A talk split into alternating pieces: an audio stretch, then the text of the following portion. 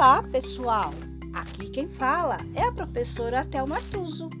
Sejam todos bem-vindos ao Histórias em Cast.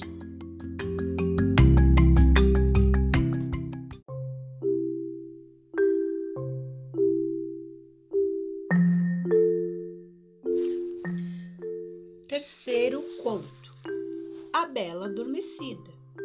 Autores Irmãos Grimm.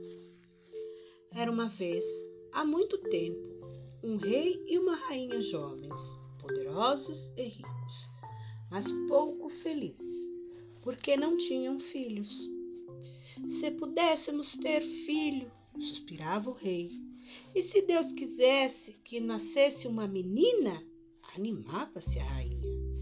E por que não gêmeos? acrescentava o rei. Mas os filhos não chegavam e o casal real ficava cada vez mais triste. Não se alegravam nem com os bailes da corte, nem com, as caçadas, nem com os gracejos dos bufões, e em todo o castelo reinava uma grande melancolia.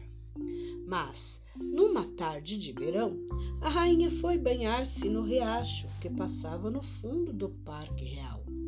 E de repente pulou para fora da água uma ranzinha Majestade, não fique triste.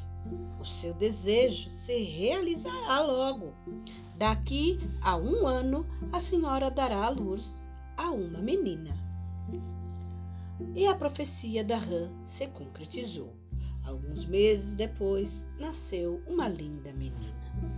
O rei, louco de felicidade, chamou a Flor Graciosa e preparou a festa do batizado convidou uma multidão de súditos, parentes, amigos, nobres do reino e, como convidadas de honra, as fadas que viviam nos confins do reino. 13. Mas quando os mensageiros iam saindo com os convites, o camareiro Mor correu até o rei preocupadíssimo. Majestade, as fadas são treze e nós só temos doze pratos de ouro.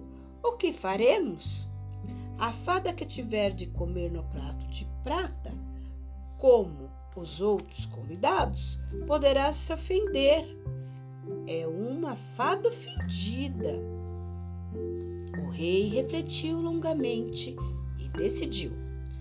Não convidaremos a décima terceira fada, disse resoluto.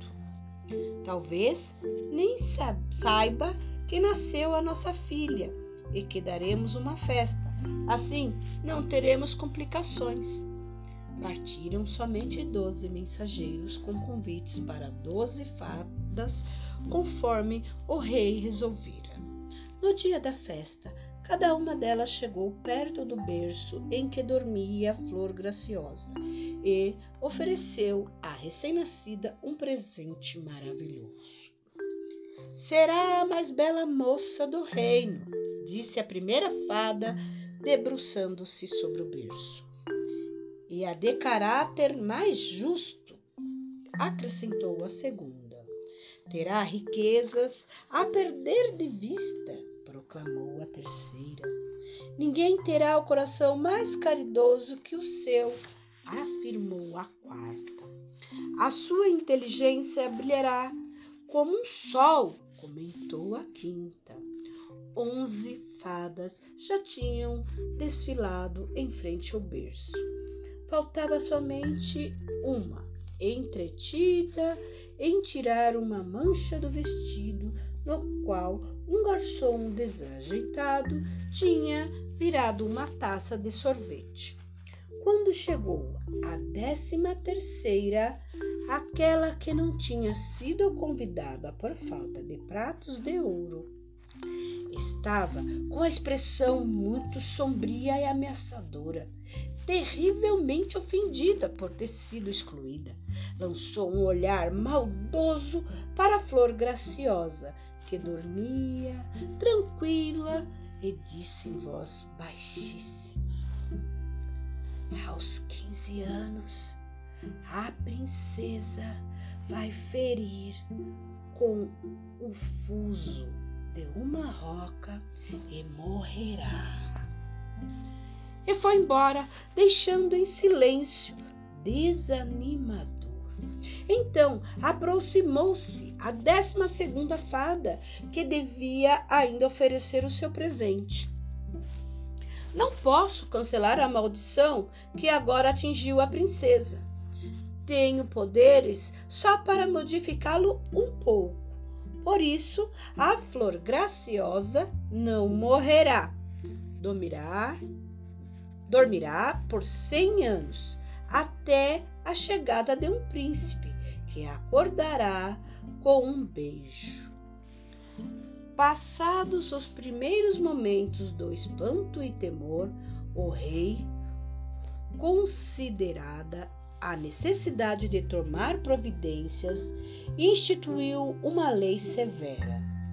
Todos os instrumentos de viação existentes no reino deveriam ser destruídos. E daquele dia em diante, ninguém mais fiava nem linho nem algodão, nem lã, ninguém além da torre do castelo. Flor graciosa crescia e os presentes das fadas, apesar da maldição, estavam dando resultados. Era bonita, boa, gentil e caridosa. Os súditos a adoravam. No dia em que completou 15 anos, o rei e a rainha estavam ausentes, ocupados numa partida de caça. Talvez, quem sabe, em todo esse tempo, tivessem até esquecido a profecia da fada malvada. Flor Graciosa, porém, estava se aborrecendo por estar sozinha e começou a andar pelas salas do castelo. Chegando perto de um portãozinho de ferro que dava acesso à parte de cima de uma velha torre. Abriu, subiu a longa escada e chegou, enfim, ao quartinho. Ao lado da janela estava uma velhinha de cabelos brancos, fiando com o fuso uma meada de linho. Agora olhou maravilhosa. Nunca tinha visto um fuso. Bom dia, vovozinha! Bom dia você, linda garota. O que está fazendo? Que instrumento é esse? Sem levantar os olhos do seu trabalho, a velhinha respondeu com ar bonachão. Não está vendo? Estou fiando. A princesa, fascinada, olhava o fuso que girava rapidamente entre os dedos da velhinha. Parece mesmo divertido esse estranho pedaço de madeira que gira assim rápido, Posso experimentá-lo também? Sem esperar resposta, pegou o fuso e, naquele instante, cumpriu-se o feitiço. Flor Graciosa furou o dedo e sentiu um grande sono. Deu tempo apenas para deitar-se na cama que havia no aposento. E seus olhos se fecharam. Na mesma hora, todo o sono estranho se difundiu por todo o palácio adormeceram no trono o rei e a rainha, recém-chegados da partida de caça. Adormeceram os cavalos nas estribarias, as galinhas no galinheiro, os cães no pátio e os pássaros no telhado. Adormeceu o cozinheiro que assava a carne e o servente que lavava as louças. Adormeceram os cavaleiros com as espadas na mão e as damas que enrolavam seus cabelos. Também o fogo que ardia nos braseiros e nas lareiras parou de queimar. Parou também o vento que assobiava na floresta. Nada e ninguém se mexia no palácio, mergulhado em profundo silêncio. Em volta do castelo surgiu rapidamente uma extensa mata tão extensa que, após alguns anos, o castelo ficou oculto. Nem os muros apareciam, nem a ponte levadiça, nem as torres, nem a bandeira hasteada que pendia na torre mais alta. Nas aldeias vizinhas passava de pai para filho a história de Flor Graciosa, a bela adormecida que descansava, protegida pelo bosque cerrado. Flor graciosa, a mais bela, a mais doce dos, das princesas, injustamente castigada por um destino cruel. Alguns, mais audaciosos, tentaram sem êxito chegar ao castelo. A grande barreira de mato e espinheiros, cerrada e impenetrável, parecia animada por vontade própria. Os galhos avançavam para cima dos coitados que tentavam passar, seguravam-nos, arranhavam-nos até fazê-los sangrar e fechavam as mínimas frestas. Aquelas que tinham sorte conseguiam escapar voltando em condições lastimáveis, machucados e sangrando. Outros, mais teimosos, sacrificavam a própria vida. Um dia chegou nas redondezas um jovem príncipe, bonito e corajoso. Soube pelo bisavô a história da bela adormecida que desde muitos anos tantos jovens procuravam em vão alcançar. Quero tentar. Eu também aventura, disse o príncipe ao habitantes de uma aldeia pouco distante do castelo. Aconselharam-no a não ir. Ninguém nunca conseguiu. Outros jovens, fortes e corajosos como você, falharam. Alguns morreram entre os espinheiros. Desista! Eu não tenho medo, afirmou o príncipe. Eu quero ver Flor Graciosa. No dia que o príncipe decidiu satisfazer a sua vontade, se completavam justamente os cem anos da festa do batizado e das predições das fadas. Chegara finalmente o dia em que a bela adormecida poderia despertar. Quando o príncipe se encaminhou para o castelo, viu que no lugar das árvores e galhos cheios de espinho se estendiam aos milhares, bem espessos e enormes, carreiras de flores perfumadas. E mais, aquela mata de flores cheirosas se abriu diante dele, como para encorajá-lo a prosseguir, e voltou a se fechar logo após sua passagem. O príncipe chegou em frente ao castelo. A ponte levadiça estava abaixada e os dois guardas dormi dormiam ao lado do portão, apoiados nas espadas.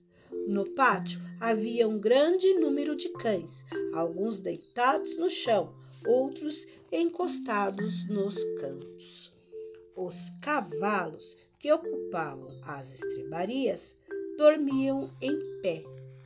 Nas grandes salas do castelo reinava um silêncio tão profundo que o príncipe ouvia a própria respiração um pouco ofegante, ressoando naquela quietude.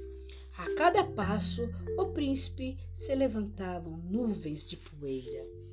Salões, escadarias, corredores, cozinha, por toda a parte o mesmo espetáculo. Gente que dormia nas mais estranhas posições e todos exibiam as roupas que haviam sido moda exatamente há cem anos.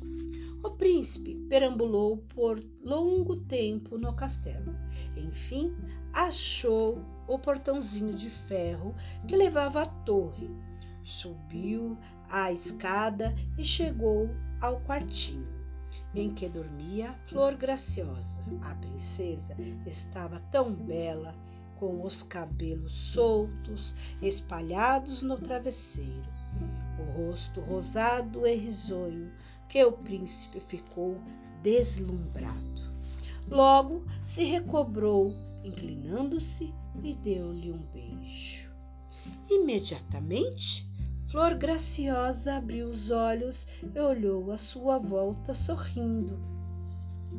Como eu dormi! Agradeço por você ter chegado, meu príncipe. Na mesma hora em que Flor Graciosa despertava, o castelo todo também acordou. O rei e a rainha correram para trocar os trajes de caça empoeirados. Os cavalos na estrebaria relincharam forte, reclamando suas rações de forragem. Os cães no pátio começaram a ladrar. Os pássaros esvoaçavam, deixando seus esconderijos sob os telhados e voando em direção ao céu. Acordou também o cozinheiro que assava carne. O servente, bocejando, continuou lavando as louças, enquanto as damas da corte voltavam a enrolar seus cabelos. Também dois moleques retornaram à briga, voltando a surrar-se com força. O fogo nas lareiras e dos braseiros subiu alto pela chaminé, e o vento fazia as folhas das árvores murmurarem. Logo o rei e a rainha correram à procura da filha e, ao encontrá-la, agradeceram chorando ao príncipe por tê-la despertado do longo sono de cem anos. O príncipe então pediu a mão da linda princesa, que, por sua vez, já estava apaixonada pelo seu valente salvador.